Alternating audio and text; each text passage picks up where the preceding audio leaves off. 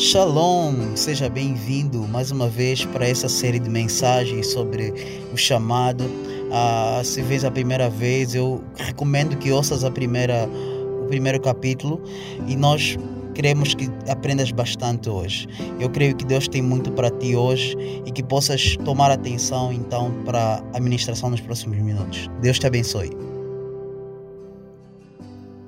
Pois bem, eu começo essa ministração falando um bocadinho sobre a história de Isaías e o seu encontro com Deus. Isaías 6, na verdade, conta essa história, dizendo o seguinte: Depois disto ouvi a voz do Senhor que dizia: A quem enviarei? E quem há de ir por nós? Disse então eu: Rinene, envia-me a mim. Pois bem, essa, essa mesma palavra estranha que você acabou de ouvir é que eu quero falar um bocadinho sobre ela. Hinene é uma palavra da etimologia hebraica que provém da junção de duas palavras, hine ou hen, que significa veja, observe, ou mesmo aqui. É a mesma coisa quando alguém levanta sua mão para representar quando é chamado. Yani, que é a outra palavra que significa eu.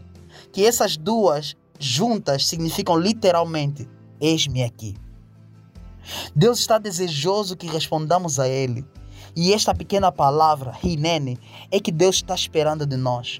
Não só como disponibilidade, como dizia um líder amigo, Samuel Barros, não só como disponibilidade, mas também disposição. Porque está disponível, está desocupado, está acessível, está livre, mas está disposto, está pronto a serviço, está pronto a responder às ordens. Homens dispostos não medem esforços, não dão desculpas, não olham para as circunstâncias, simplesmente obedecem o comando. Não importante o quanto isso custe, recursos, tempo, finanças. Pastor Anderson Silva faz um desafio dos 5 segundos. O que determina se você é um servo disposto são 5 segundos. Em 5 segundos você simplesmente responde e obedece. E a obediência não demanda concordância. Pois se você está reclamando do que Deus está te mandando cumprir, então aprenda agora com Abraão. Gênesis 22 fala sobre o homem da fé. O homem, Abraão, quando é provado por Deus. Naquele momento, Gênesis 22 conta que Deus o chamou. Abraão, Abraão. Então, esse mesmo respondeu, Hinene, eis-me aqui. Por acaso você aceitaria se Deus te ordenasse sacrificar o teu próprio filho? Vou mais longe. O teu único filho? Não. Talvez você não compreendeu. Para Abraão, é o seu único filho. É tudo que lhe custava. Mas e para si? É o único dinheiro na sua conta bancária? É a sua única farinha para fazer um pão e comer? É a sua única semente em que só tens uma escolha: ou semeias ou comes? É o seu único par de sapatos? É a sua única peça de roupa? É o seu único carro? É o seu único computador? Pois bem, ver Abraão responder Rinene sem compreendermos qual era a sua circunstância é fácil. Quando nos colocamos no seu lugar, aí faz toda a diferença. Sempre que Deus te chamar, isso vai demandar renúncia. Deixares algo para trás. Mateus 16, 24 fala sobre isso. Se alguém quiser vir após mim, terá que fazer três coisas. Primeiro, negue a si mesmo. Segundo, tome a sua cruz. E terceiro, siga-me. Talvez você está ouvindo a voz de Deus te chamando, mas você sabe que terá de deixar amigos, família, como Abraão teve de fazer, talvez emprego ou cargos e funções, talvez riquezas, como o jovem rico que a Bíblia menciona, não quis seguir Jesus por causa da sua riqueza, talvez status, talvez vícios, talvez sonhos pessoais. O que você está disposto a renunciar? não, a questão aqui não é o que, mas se você está disposto a renunciar. A resposta sobre o teu chamado não vai te custar muito, mas vai te custar tudo. Quando você se dispõe a responder Rinene, para Deus é tudo ou nada as tuas vontades, os teus desejos, os teus sonhos, as tuas paixões. Sim, porque a Bíblia mesmo diz que o que ama mais a sua vida aqui na terra, perdê-la-á, mas o que odeia a sua vida neste mundo, preservá-la-á para a vida eterna. João 12, 25, palavra de Jesus. Não, não, não, pessoal. Não é sobre autoflagelo, mas sim sobre você deixar de viver do hedonismo, ou seja, do prazer como propósito supremo da tua vida.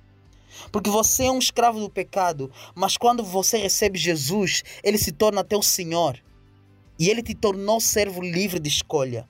E o escravo não vive fazendo o que lhe apetece, a sua própria vontade, mas sim fazendo a vontade de seu Senhor. Por isso, em Cristo, você não é forçado a obedecer. Isso é autoritarismo. Mas você tem escolha de se submeter à autoridade do seu senhorio e responder ao seu chamado. Existe sim um chamado coletivo em Mateus 28, mas existe um chamado pessoal que é intransmissível, que só você tem poder de o cumprir.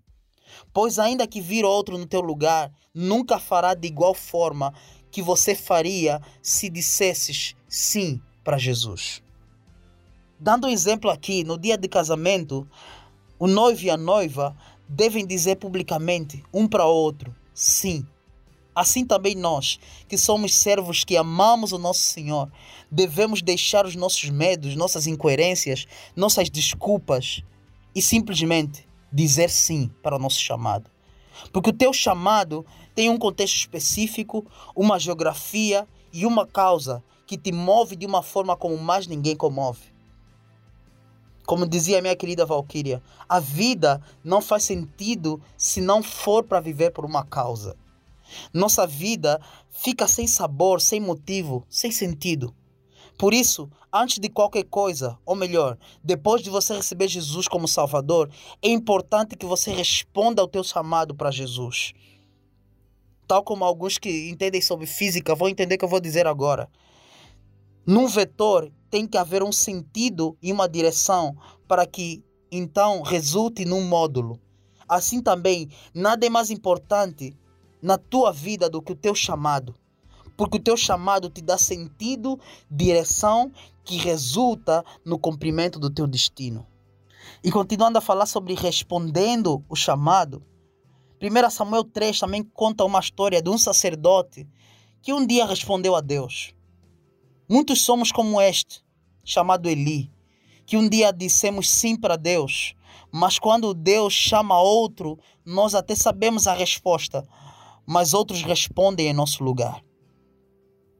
A Bíblia, no versículo 4 de 1 Samuel 3, diz: O Senhor chamou o menino, Samuel, e este respondeu: Rinene, eis-me aqui.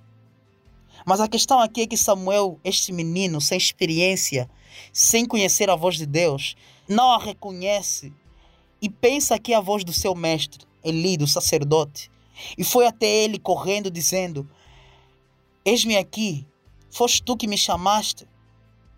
A grande questão aqui é: você reconhece a voz de Deus? Para você saber qual é o teu chamado, você precisa reconhecer a voz de Deus. Para sabermos qual é o nosso chamado, precisamos reconhecer a voz do Senhor. Quantos de nós estamos pensando que dependemos da voz de homens que devem nos aprovar ou nos dar um comando para cumprirmos o nosso chamado? Quantos de nós estamos paralisados até hoje pensando que algum homem, seja líder, pai ou mãe, ou mesmo pastor, é que vai nos indicar o nosso destino para cumprir o nosso chamado. Assim também Samuel correu por três vezes atrás de Eli, pensando ser ele que o chamava. Mas graças a Deus pelos homens de Deus, porque mesmo não ouvindo a voz de Deus, reconhecem quando Deus está chamando outros. Então Eli, dando a maior pérola para Samuel, entendendo que era a voz de Deus que falava com o mesmo. Em 1 Samuel 3, versículo 9 e 10 diz: Disse Eli a Samuel: Vai deitar-te, e se alguém te chamar, dirás: Fala, Senhor, porque o teu servo ouve. E assim Samuel o fez. Samuel ouviu a voz do Senhor e respondeu. Mas nós somos como Adão. Adão que ouve a voz do Senhor e por causa do nosso pecado Logo, a primeira atitude é fugir de Deus, nos escondendo dele. Gênesis 3 conta essa história que Deus estava chamando Adão: Adão, onde estás? Adão, onde estás?